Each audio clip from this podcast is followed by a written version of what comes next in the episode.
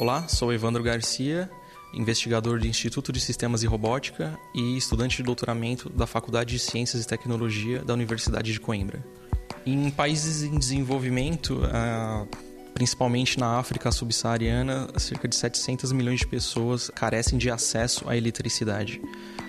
Também carecem de, de infraestrutura para refrigeração de alimentos, bebidas e medicamentos. Para resolver esse problema, estamos a desenvolver uma solução que utiliza energia solar fotovoltaica é, integrado com baterias térmicas para tentar mitigar esse problema. Os protótipos é, são constituídos de frigoríficos e arcas congeladoras, onde fizemos uma modificação para que possam trabalhar com energia solar. E no Instituto desenvolvemos baterias térmicas com impressões 3D para que possam ser utilizadas durante a noite, quando não há a energia solar. O sistema funciona da seguinte forma: durante o dia, a energia solar faz os painéis fotovoltaicos fornecerem eletricidade para os compressores.